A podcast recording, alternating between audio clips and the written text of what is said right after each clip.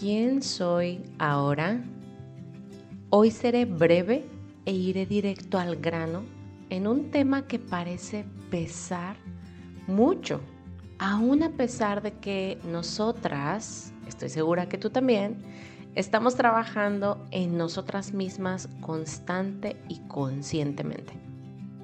Me refiero a la bendita necesidad de vivir en una especie de yo-yo emocional en cuanto a mi cuerpo y su forma y peso. En serio, hoy estoy grabándote esto desde un sentimiento de frustración que intento con mucho amor cambiarlo por uno de compasión. Solo que me siento sumamente retada. Y es que por años he despreciado mi cuerpo lo he juzgado porque no luce esbelto como el de otras chicas que veo en el gimnasio o en mis redes sociales. Le he privado de antojos porque me siento culpable. Lo he apretado con prendas que ya no me quedan. Lo he regañado cuando me subo a la báscula y después de un mes de hacer ejercicio disciplinadamente sigue sin bajar ni un kilo. Lo he llenado de basura al atascarme de comida con cero nutrientes.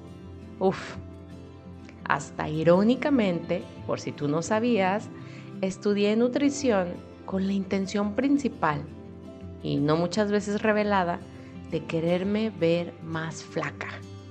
O sea, qué loco, ¿no?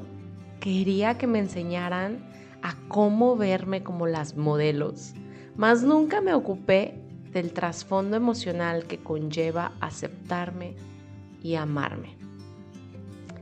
Ok, ok. No siempre es así y sí tengo ya tiempo trabajando más conscientemente en este tipo de arranques y en cómo me hablo a mí misma. Me he dado cuenta que esto que te acabo de contar antes me sucede en momentos en los que anímicamente no estoy bien no estoy estable. Es decir, cuando mis sentimientos bajan de frecuencia, termino enfocándome en lo que considero que está mal.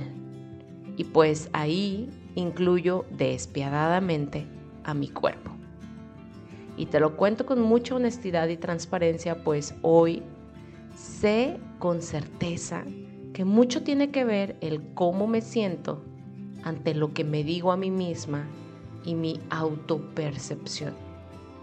Es decir, cuando me siento bien, estoy haciendo ejercicio, disfrutándolo, comiendo delicioso de todo y en equilibrio, escuchando a mi cuerpo, amando lo que hago, estoy divirtiéndome, estoy en paz con mis relaciones, duermo descansando lo necesario.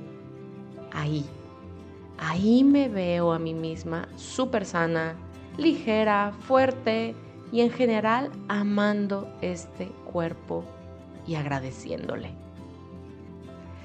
Hoy no tengo la clave secreta de cómo dejar estos arranques en contra de mi vehículo físico definitivamente, pero sí sé que tengo la opción de mantenerme en frecuencias elevadas que me alejan de estos arranques y que se presentan cada vez con menos frecuencia. Además de que este cuerpo es solo eso, un vehículo, y que juntos estamos siendo el protagonista de la película y podemos siempre recordar que la vida es tan solo un juego de colores.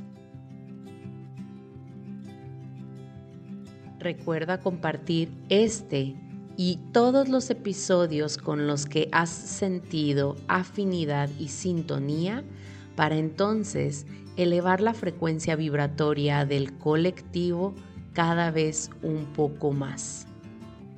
Nos vemos en Instagram o Telegram para compartir dudas y reflexiones.